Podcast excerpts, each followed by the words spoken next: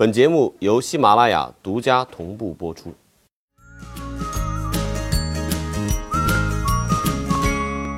大家好，让我们先看看本期的闲言碎语，小严给我准备了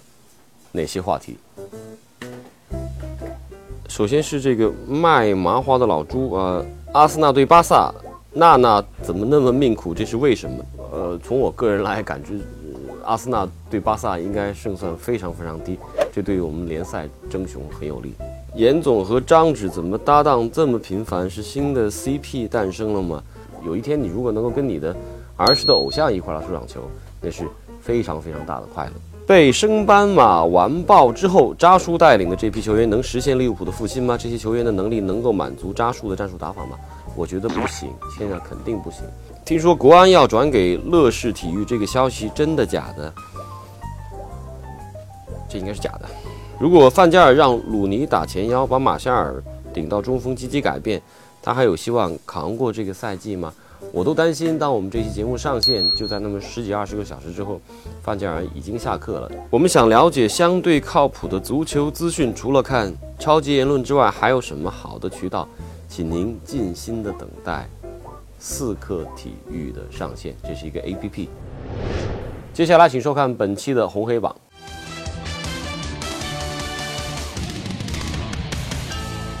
欢迎来到本期红黑榜。本周最红人物苏亚雷斯，乌拉圭前锋先是在面对广州恒大的世俱杯半决赛当中上演帽子戏法，帮助巴萨晋级。对阵河床的决赛，他又梅开二度，力助红蓝军团夺得年度第五冠。两场五球的苏亚雷斯也毫无争议地夺得了本届世俱杯的金球奖。而在颁奖仪式上，梅西的让位也成为了暖心一幕。最黑人物范加尔，曼联遭遇正式比赛三连败，且六场不胜。主帅范加尔在老特拉福德震耳欲聋的嘘声中退场，而让刚刚下课的穆里尼奥取代范加尔的消息已经甚嚣尘上。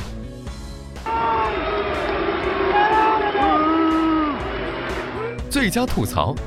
说到穆里尼奥，切尔西在他离开后的第一场比赛便在斯坦福桥三比一战胜桑德兰，赢得胜利。不过蓝军主场的球迷打出了很多支持穆帅的标语，并对阿扎尔、小法、科斯塔等叛徒报以嘘声。最佳瞬间，尤文图斯连扳三球遇胜利，大将乌龙送大礼，后防玩火险平局，囧叔发飙吓死你！在本期超级论开篇前，必须要跟大家祝贺一声圣诞快乐，新年快乐，Merry Christmas and Happy New Year。呃，我们最近看到的各种足球新闻，发现所有的名帅似乎都不稳，所有的豪门都在变。但是，豪门选择名帅这样的一个模式并没有发生改变，啊，就连上海的俱乐部他都会选择则曼萨诺这样的名帅哈，这个古今中外概莫能外。为什么会出现这样的一种名帅大挪移，而足球却在融合的迹象？我想有一些现实的一些因素在影响着，比如说，在一个全球化时代，商业化对一个俱乐部的经营和成绩这方面，呃，增加的一些额外的压力。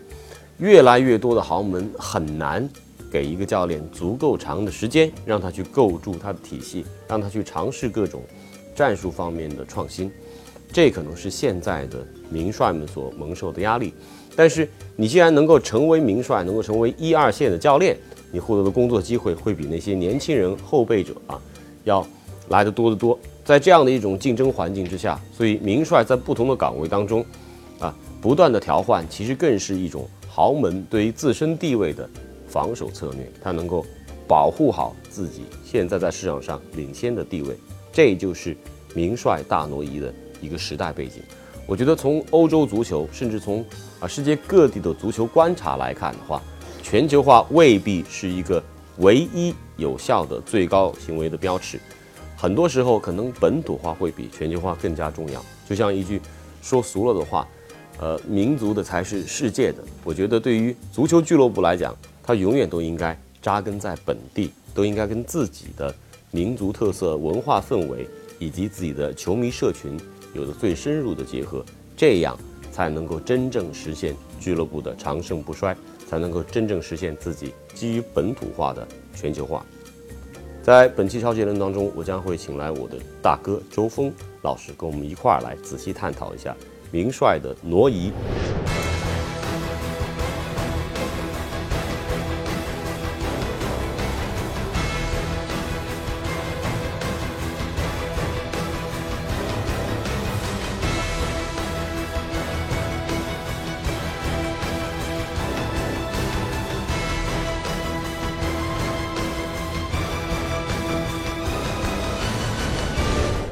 咱们随便举个例子啊，我我先不说这个新闻的源头，假设周老师想象一下，穆里尼奥来带曼联，带了一年半之后，曼联的球风会是怎样？嗯，那么穆里尼奥实际上在任何一个球队，最终他的那个球风都在往他自己的惯常的那个上面去靠。穆里尼奥呢，从他这个切尔西的第一年开始到现在，我觉得他基本上的理念就没有太多的变化。就是一个防守的基石、凶狠的中场，然后加上一个管用的前锋。那么也许是那种高个子前锋，也许是那种就是说灵活性的前锋。而且他前锋的使用很少出现这个打双前锋，基本上都是单前锋啊。我觉得他对四二三幺的使用，从穆一期进入到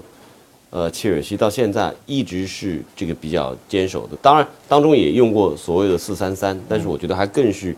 基于两个强力后腰作为基石这样的一个阵型。呃，还有一个因素就是，我看到英国媒体的一些深度报道，就提到二零一五年元旦那一天啊，因为我们如果回想上一个冠军赛季的话，应该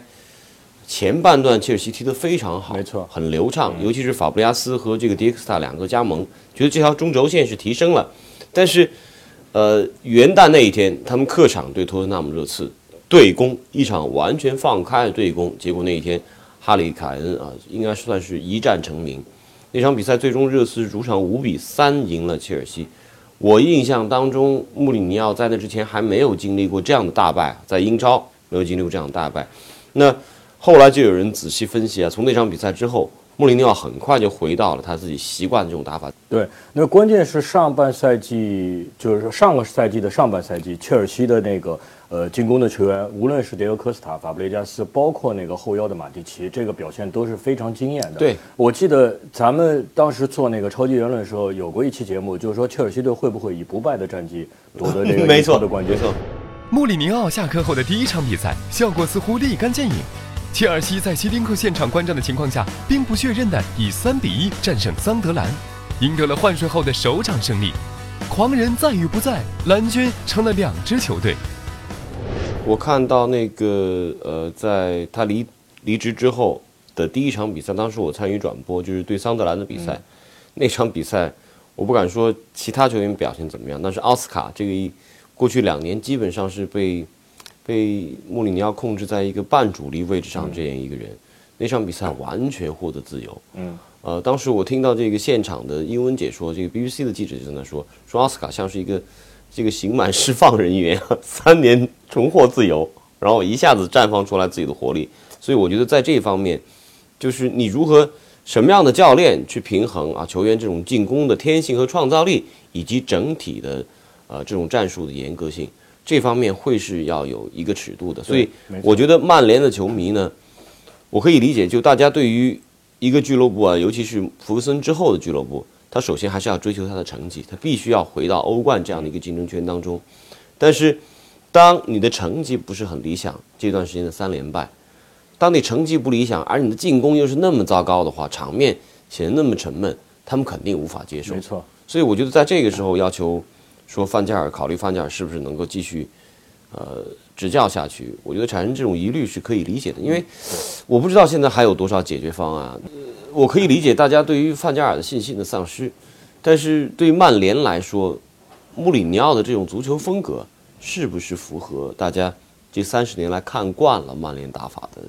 啊这样的一种要求？所以这个东西现在确实是一个矛盾。那么对这个曼联来讲呢，现在他面临的这个说的不客气点，实际上就是二十年前利物浦队碰到的这么一个情况。那么当年实际上在欧洲的这个比赛的压力、欧冠带来的经济效益之类的都还没有那么大。英超现在走向国际化之后，越来越多的球员开始到英超来，就是英格兰本土以外的球员，对他们来讲，也许会觉着欧冠的吸引力比英超的吸引力会大。尤其对那些球员，他认为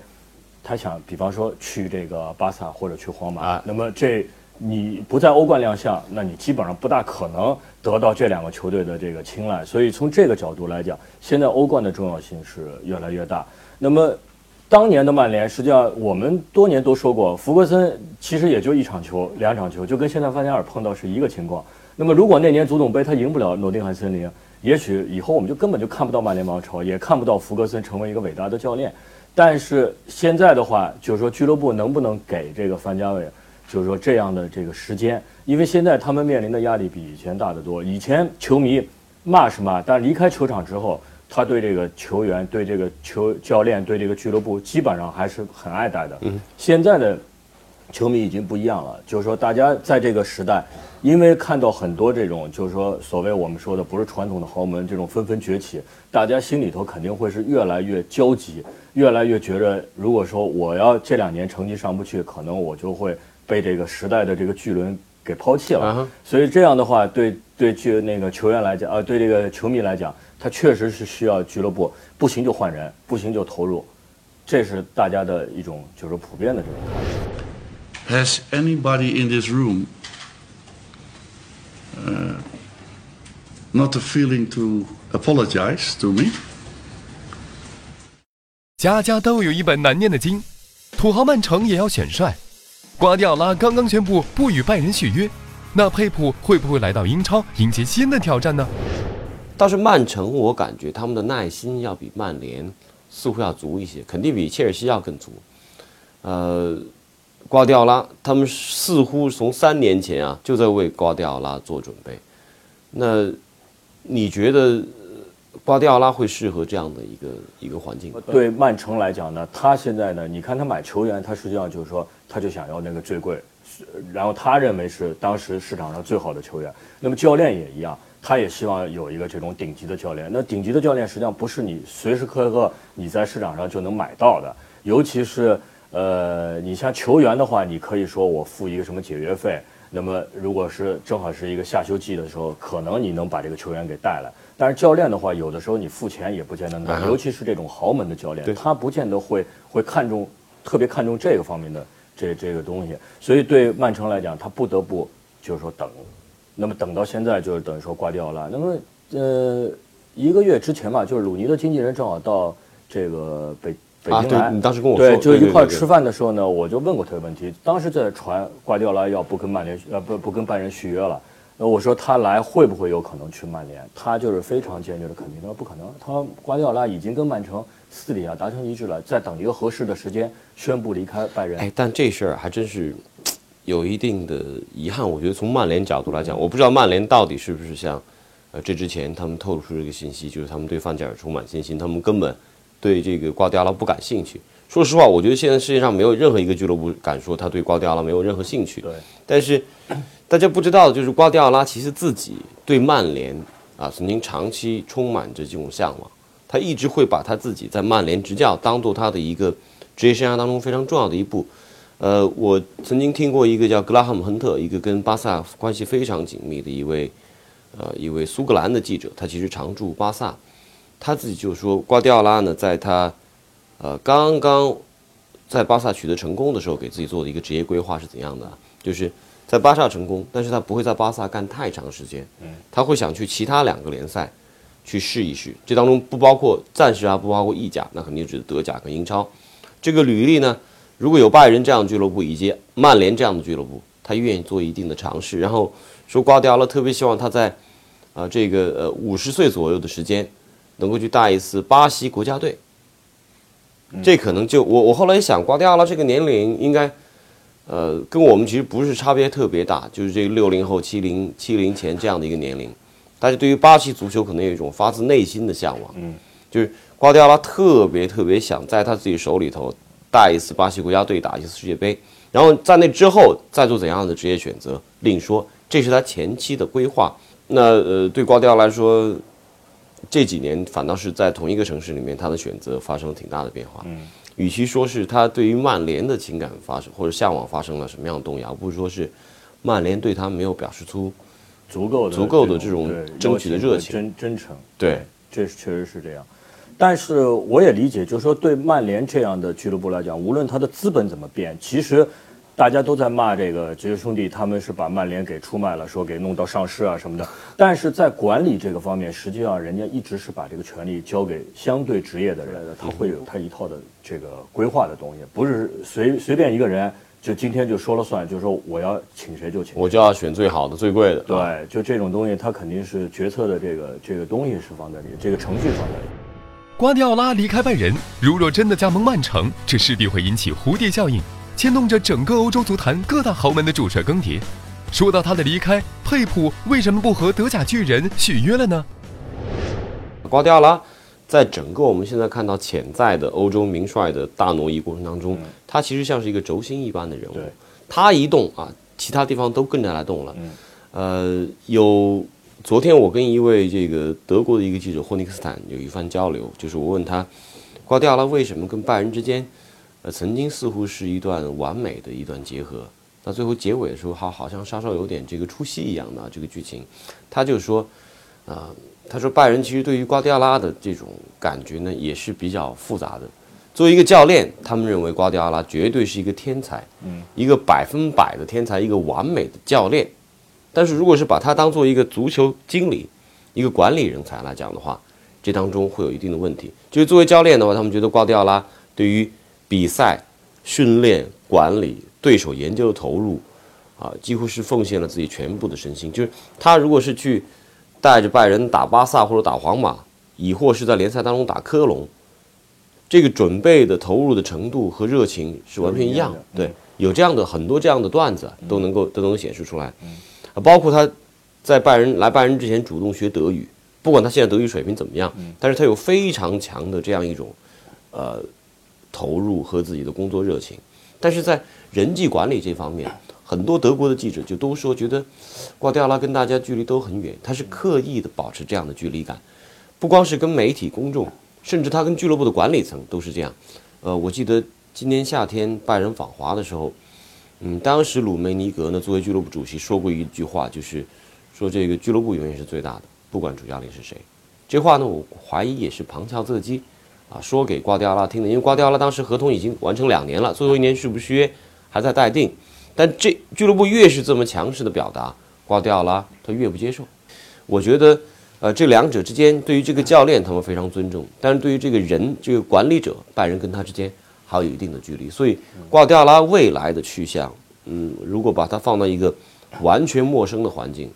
我怀疑他是不是能够快速的适应。反倒是曼城这样，因为有索里亚诺跟贝吉克斯坦这两个人，当初零八年就是他们俩参与了决策，而且是他们俩任命了瓜迪奥拉为巴萨主教练。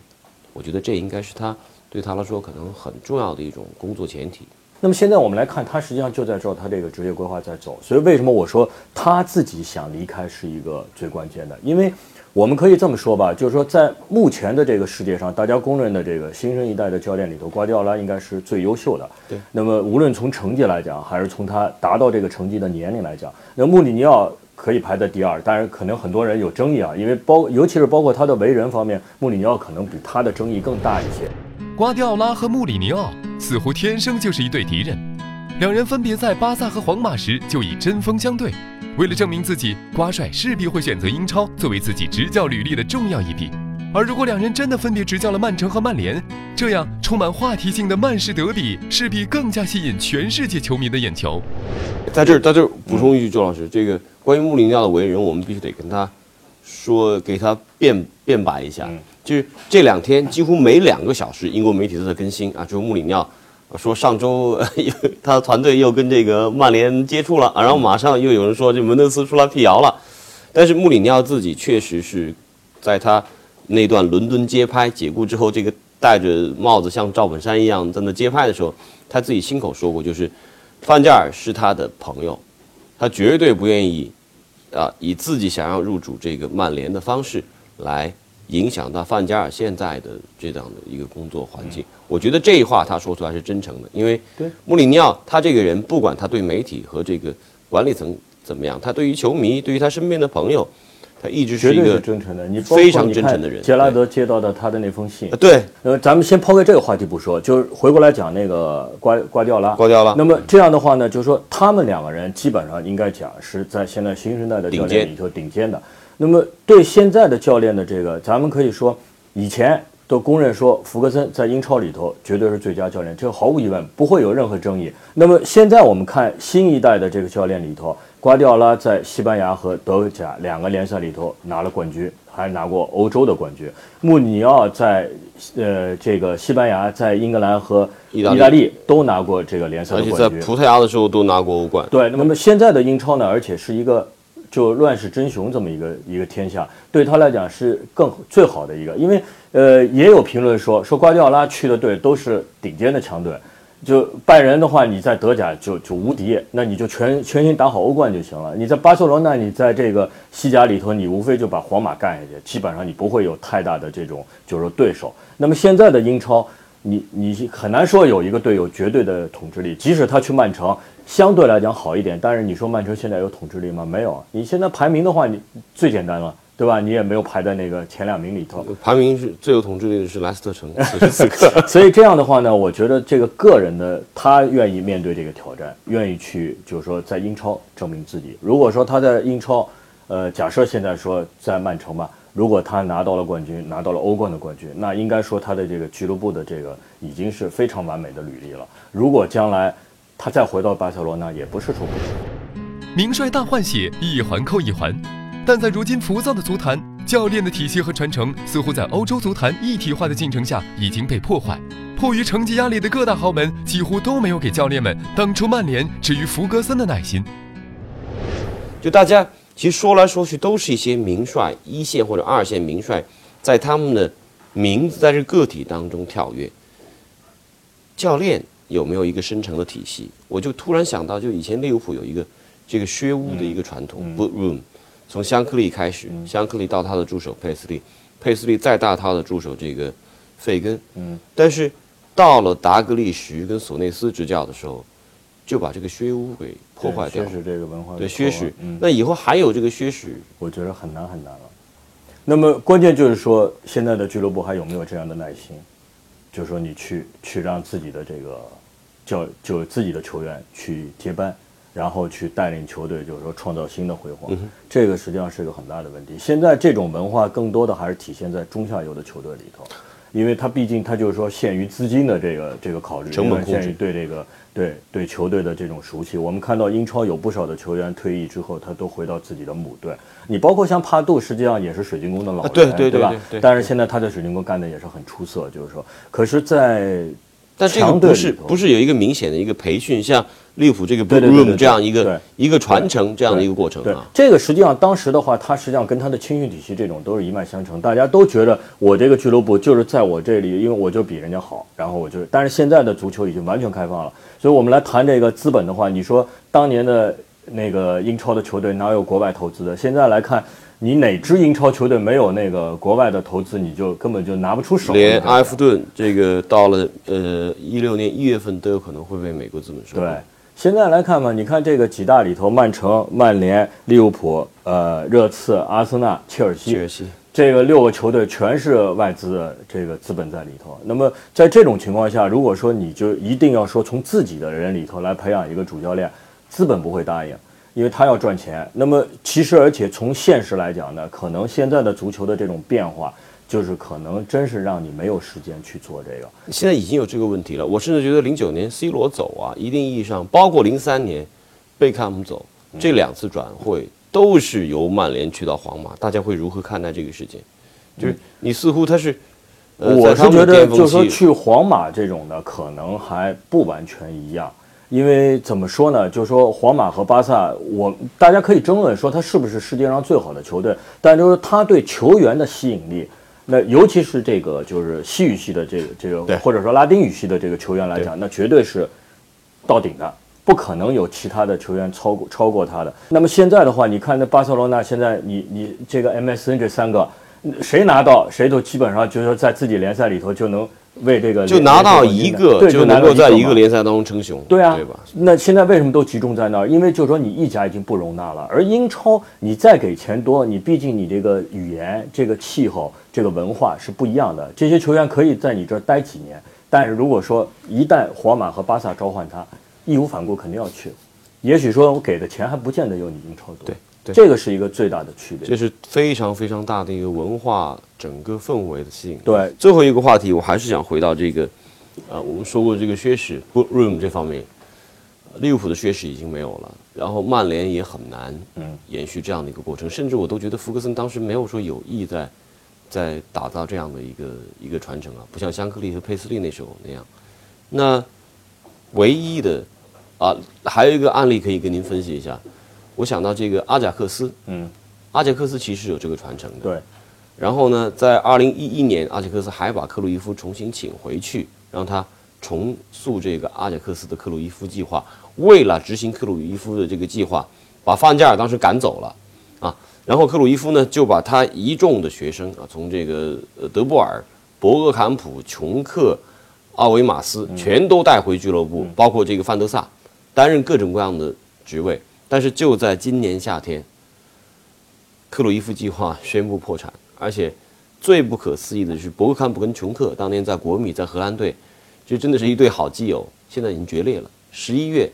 琼克离队，奥维马斯作为转会总监备受指指责，博格坎普在军训当中的成就被人怀疑，啊，这个连德波尔跟他的这几个助手之间的关系都产生了动摇，就是阿贾克斯的缺失也没了。就现在连阿贾克斯这个血史都被人为打破，而且还有个原因就是克鲁伊夫他得上得了癌症，嗯那他也不会有再多的精力去呃管理这个俱乐部的重塑了。嗯，好的，谢谢谢谢周峰大哥。那在这里呢，我们也是利用这个机会祝大家圣诞快乐，新年快乐。超结论其实每天都会跟大家在一起，每天都会跟大家见面。那我们以后呢，会尽可能争取在每周四下午，下午比较早的时间，跟大家通过微博以及微信来进行各种呃互动的问答这样的沟通。啊，所有的提问呢，希望能够通过超级言论的呃这个微博以及公众号，然后包括呃四克足球以及我个人严强的公众号和微博账号来接收大家的问题。当然，还有我的助理小严小严同学啊，他也会接收到大家的各种提问。而这样的互动、沟通和交流，我们将会派发非常精美的足球礼品给各位网友。谢谢大家的支持。